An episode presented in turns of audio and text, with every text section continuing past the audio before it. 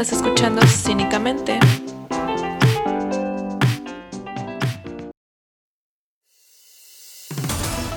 Esta noche en Cínicamente vamos a hablar de películas y recomendaciones para la cuarentena. Hola, sean bienvenidos a Cínicamente, el podcast donde hablamos de empoderamiento y cultura pop. Yo soy Paulina, tu host, y les pido por favor que me ayuden a cumplir mi sueño de toda la vida que es ser doctora corazón. ¿Cómo me puedo convertir en doctora corazón? Bueno, muy fácil. Ustedes me dejan preguntas de amor o de lo que sea en el Instagram Cínicamente P y el Facebook Cínicamente. Ahí me pueden seguir. Ahorita no he estado muy activa, pero como estamos en construcción y en temporada de exploración, vamos a tratar de ser más activas. Así que ténganme un poquito de paciencia. Como ya les comenté en la pequeña introducción, voy a comentarles algunas películas que pueden ver durante esta cuarentena para empoderarse. Recuerden que esto también es una serie de, recomendaciones. En otro episodio hablaré de libros, en otro de series de televisión, bueno, series de Netflix. Realmente quiero enfocar mis recomendaciones en series que tengan mensajes de empoderamiento o que tengan la etiqueta que es para mujeres, porque hay mujeres protagonistas. Aunque en una de las películas que voy a recomendar este día no hay protagonista mujer, en una nada más. Y también quiero como medio analizar y poner a prueba dos películas y recomendar una película que tiene un, o sea, tiene una historia súper interesante que pueden ver en un documental de Netflix. Más adelante hablaré de eso. Y bueno, también les quiero recordar que no se queden con todo lo que yo les diga. Yo no soy una eminencia en psicología ni una experta en feminismo. Cualquiera yo me puedo equivocar y esto es mi opinión básicamente. Si alguna, si alguna película que recomiendo ya la vieron y no les gustó, pues amiga, no pasa nada. Tenemos gustos y para eso están los colores amigas. Bueno, vamos a empezar con las recomendaciones rápidas de Netflix. Acabo de caer en cuenta que no expliqué que iba a dar unas que iba a dar unas recomendaciones rápidas de Netflix porque pues obviamente todos estamos encerrados y con ganas de hacer actividades, entonces vi pertinente recomendar cositas. Lo comento rápido así, pero creo que no quedó muy claro. Y bueno, empecemos con las recomendaciones rápidas de Netflix. La primera que les quiero recomendar se llama El Seductor. Es de Sofía Coppola, una directora muy famosa. Creo que es la tercera mujer en ser nominada a Mejor Directora. Entonces, promete mucho. De hecho, esta película ganó algo en los Cannes del 2017 y se trata de una escuela femenina del sur de Estados Unidos que es visitada por un soldado de la Unión. Cabe aclarar que no entiendo la guerra civil estadounidense, tampoco entiendo en qué bando estaba, si estaba de acuerdo con los afroamericanos. Realmente desconozco mucho de la guerra civil estadounidense. Traté de investigar rápidamente pero la verdad no entiendo. De todas maneras, creo que ese contexto no es tan importante para comprender la historia de la película. Esto pasa durante la Guerra Civil Americana y él está herido y entra a una escuela de puras mujeres. Así que todas, prácticamente todas se pelean por él. Entonces hay ahí una extraña, hay unas extrañas dinámicas de coqueteo y de poder muy interesantes. La protagonizan Colin Farrell, Nicole Kidman, Kristen Dunst, Kirsten Dunst, perdón, y Elle Fanning. También hay otras actrices por allí, pero es muy interesante también saber que está basada en un libro y es remake, pero Sofía le da su estilo muy particular. Otra opción es ver otras películas de Sofía Coppola, es decir, como que agarrar un director, directora y ver toda su filmografía también creo que es una muy buena idea para esta cuarentena y, por eso traigo otras películas de Sofía Coppola como son Somewhere, Lost in Translation, María Antonieta, Las Vírgenes Suicidas y The Bling Ring. Son películas muy buenas que pueden encontrar fácilmente. Estas no están en Netflix. El Seductor sí y es la es la más reciente de ella. Por si quieren ver sus películas, pues denle un, vistacito. La segunda recomendación también de películas en Netflix, un clásico de comedias de adolescentes que es El Club de los Cinco. Si no las han visto, no sé qué es. Si no la han visto, no sé qué esperan a verla y por eso la tengo en la lista. Me imagino que ya la vieron, pero por si no la vieron, véanla. Esa es la única que realmente no hay como un tema muy no, hay, o sea, no hay un tema femenino. Pero es interesante este porque si hay dos mujeres protagonistas, pero una no habla mucho. En fin, es una película que tienen que ver sí o sí. Sally Molly Ringwald, la reina de las comedias para adolescentes de los ochentas. O sea, y es muy curioso porque ella salió en la serie esta de La vida secreta del adolescente americano, una serie hermosa. Y me dio mucha risa porque así yo supe quién era y así conocí todas estas, todas estas películas de los ochentas, porque ella salía ahí y fue como que, oh my god.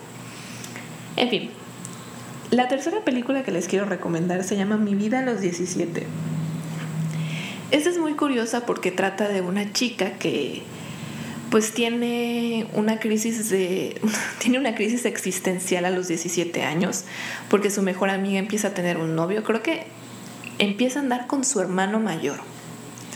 Entonces ella pierde un poco a su amiga y como es una persona muy cínica como yo, pues le cuesta trabajo hacer amigos. Entonces es muy interesante su debacle, debacle emocional que tiene.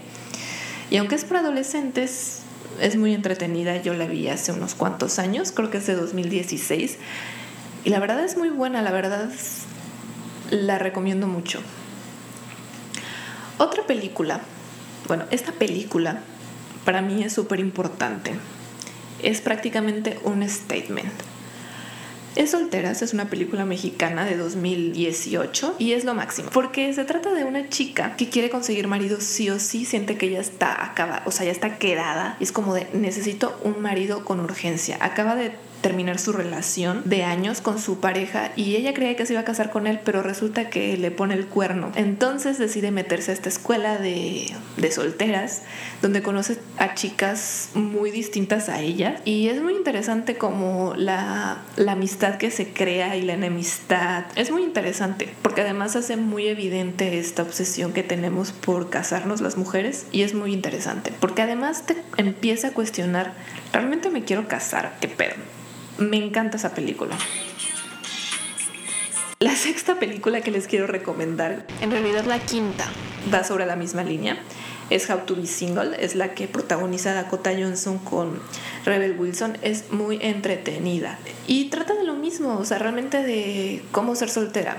Tenemos esta protagonista que decide terminar con su novio porque dice, quiero encontrarme a mí misma, pero resulta que no puede estar sola como a la semana ya quiere regresar con el novio y resulta que el novio ya consiguió pareja. Y luego también es muy interesante cómo convive con Rebel Wilson, que ella es una persona que está muy contenta con su soltería y además abusa de ella, la vive al límite. Y luego tenemos otra soltera que ella está como que en plan de casarse y pues está en internet buscando a quien conocer y es muy interesante. Realmente las recomiendo mucho porque son películas que al final no terminan con una pareja, entonces siempre son joyas encontrar estas películas en las que la protagonista no termina con un novio. Por último, tenemos otro clásico. Este es del 2000, principios del 2000, con la reina de las comedias de esa época, Cameron Díaz. Esta es la cosa más dulce. Es la película más bizarra que puede existir en el mundo y trata de chicas solteras que disfrutan de su vida, por decirlo así. Y realmente es muy divertida. Hay una, una canción súper graciosa que es como de, oh my god, ¿cómo no vi esta película antes? La cuestión es que obviamente no la podía ver antes porque estaba muy chica y no le iba a entender. Me acuerdo que mi hermana la veía y le gustaba, creo. Creo que le divertía. Entonces yo por eso cuando la vi en Netflix dije, es mi momento de verla, porque me daba mucha curiosidad. Y la verdad no fue un desperdicio, me gustó mucho. Yo creo que es una película que, o sea, tiene un mensaje así de empoderamiento y también como que trata la soltería con mucha amistad. O sea, tratan bien a la soltería, no la pone como un enemigo mortal que debes de, vencer. Y con esto no quiero decir que no puede resultar problemática, porque quizás para algunos sí resulte como mm, no, pero es divertida. Y esas son las películas que hay en Netflix que les quería recomendar ahora vamos a poner a prueba, porque este programa no puede ser si no hay crítica, no hay cinismo. Quiero poner a prueba tres películas. Una no tanto, nada más quiero como que hacer la mención de esta película, mención de honor, pero dos sí las quiero poner a prueba para ver si son feministas o no. Para esto vamos a explicar cómo vamos a poner a prueba estas películas, porque al final no porque una mujer sea protagonista quiere decir que es una película feminista, o mejor dicho, no todo lo que brilla es oro. Entonces vamos ponernos en contexto. Con tanta efervescencia feminista, es difícil imaginar el mundo de Hollywood ultramisógino, donde las mujeres no tenían ni siquiera voz. Evidentemente no hablo del cine mudo. Comencemos por poner en contexto cómo es que podemos evaluar una película de feminista o simplemente que hace justicia al género femenino. Este esfuerzo por estudiar o analizar cómo se pinta la mujer en el cine o cualquier tipo de narración es porque son canales que sirven para transmitir ideas. Es tanta la transmisión que el cine fue importante en la estrategia de propaganda de Hitler durante la Segunda Guerra Mundial. Bueno, antes. Solo para que se den una idea de la influencia que, que tuvo el cine y que sigue teniendo el cine. Sin querer queriendo, usamos las historias que consumimos en sus distintas presentaciones como manuales de comportamiento, como varillas para medir nuestra validación en este mundo tan oscuro y confuso. Por ello resultó irrelevante ver cómo se mostraban a las mujeres. Hay muchos análisis que se han hecho sobre esto. Una de estas guías de análisis, quizás la guía más popular y sencilla de analizar, es el test de Bechdel o el test de Wallace o la regla. Este término quizás te suena familiar porque lo hemos escuchado en Jane the Virgin. Si no lo conoces, vamos a contextualizarlo un poquito más.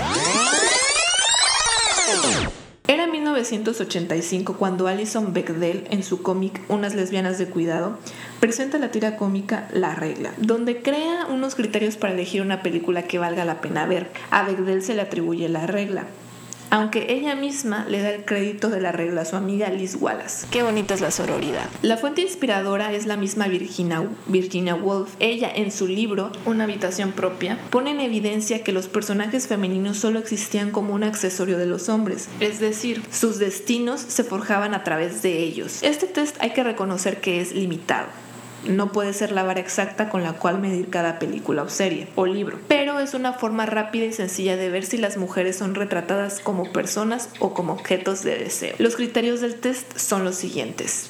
Primero, aparecen al menos dos personajes femeninos. Dos, las cuales se hablan entre ellas. Tres, sobre algo distinto a un hombre. Es decir, estos dos personajes femeninos tienen que estar hablando entre ellas de algo que no sea un hombre. Una versión posterior exige que además las dos mujeres sean personajes con nombres. Es decir, que tengan un nombre y que tú como espectador lo conozcas. También se ha señalado que la conversación entre las mujeres no está limitado a relaciones románticas. Por ejemplo, dos hermanas hablando de su padre no supera el test. Yo aumenté de mi cuchara otras cosillas que notarán cuando empiece a hablar de estas películas que ponemos a prueba, que además son recomendaciones. ¿eh? Que yo critique una y acabe con una no quiere decir que no la recomiende. Antes de, de poner a prueba estas películas, sé que le estoy haciendo mucho la emoción, perdón. Vamos a hablar de una película que cambió un poco la visión de negocio de Hollywood.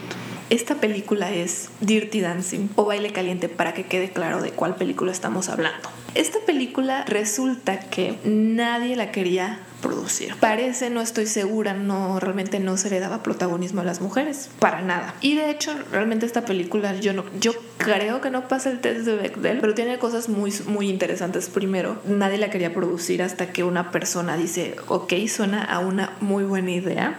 La supo vender, yo creo que la amiga de de la guionista que fue la productora. Y fue muy interesante porque esta película también, si la han visto, no es spoiler porque ella es una película muy vieja, resulta muy sorora. Qué bonita sororidad. ¿Cómo es esto? Primero, si la chica, la protagonista, se deslumbra de este hombre musculoso que baila extremadamente bien y también siente envidia de la bailarina porque dice, wow, o sea, yo quiero bailar así. Y resulta que esta bailarina está embarazada y pues el padre del hijo no quiere hacerse cargo, entonces ella tiene que abortar.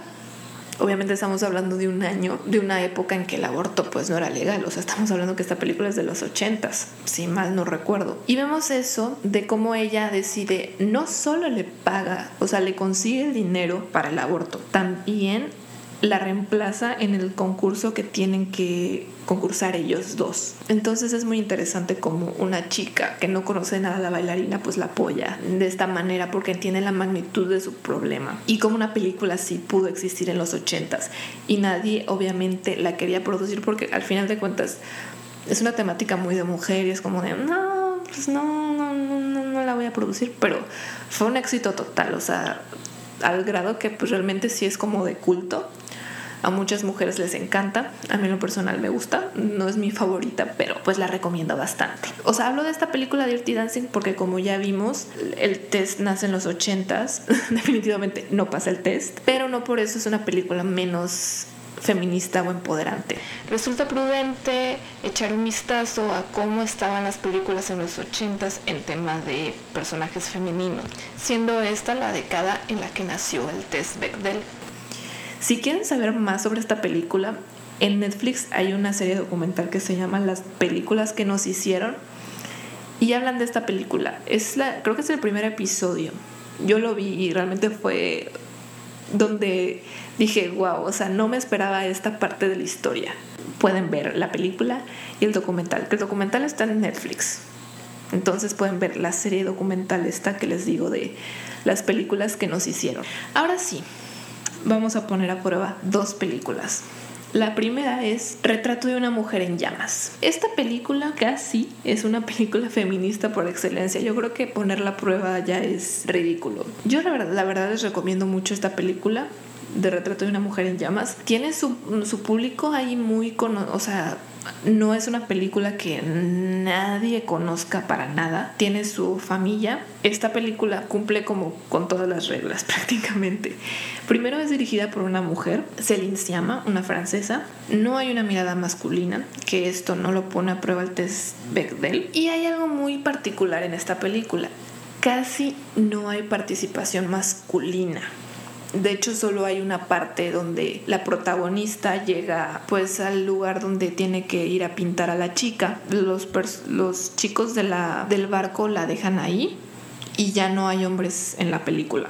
Es su única participación. De hecho, esta película empieza de una manera muy interesante que que ahí como quien dice deja claro su tema que es la mirada femenina y es que vemos a muchas pintoras en clases de pintura. O sea, es una película que es como de época, está ambientada en quizás en el Renacimiento y están pintando estas chicas a, pues, a la maestra y ella ve el cuadro de, de la mujer en llamas y le preguntan quién es ella y ahí es cuando ya, ya empieza la historia. Vamos a poner la prueba ya. Efectivamente, hay dos personajes femeninos, hablan entre ellas y no solamente hablan entre ellas, también se ayudan, se entienden y se comprenden totalmente. En otras palabras, empatía everywhere. Hay escenas muy puntuales donde se menciona a hombres y hay, pues sí se menciona porque al final de cuentas esta chica va a pintarla para su futuro marido. Entonces realmente como hay conversaciones del matrimonio al que ella no quiere participar, la chica pintada, que es Eloís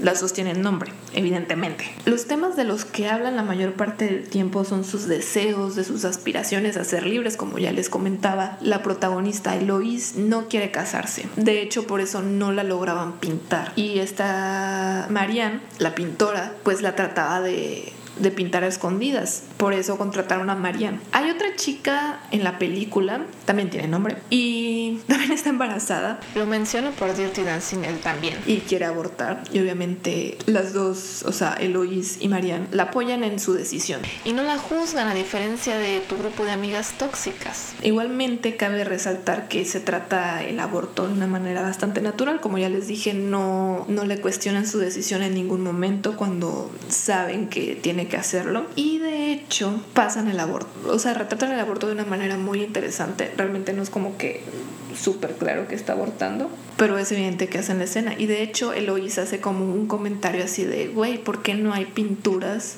que retraten el aborto? Entonces la chica que abortó y Eloís posan para que Marianne pinte el retrato. También retrata una pareja homosexual con muchísima naturalidad. Mucha gente dice que Retrato de una mujer en llamas es la versión femenina de Call Me By Your Name, pero no son tan parecidos. O sea, una habla de pedofilia muy ligeramente y esta habla más como de la pasión, del erotismo, porque no hay escenas sexuales crudas como en la vida de Adele, por ejemplo. Se trata con mucho respeto la, la pareja lésbica y eso es otra cosa que la hace resaltar. Al final es una carta de amor a la mirada femenina. Casi toda la película, como ya dije, trata, trata de eso. Vemos miradas, ellas dos se miran, no son, el, no son el objeto del deseo de nadie. Es una historia de nostalgia total, de melancolía. Yo creo que en eso quizás se inspiran a decir que es la versión femenina de Call Me By Your. Realmente recomiendo mucho esta película porque el trabajo de fotografía es impresionante. Realmente te sientes en una pintura. Ahora sí, esta es mi parte favorita, la que tenía ganas de grabar.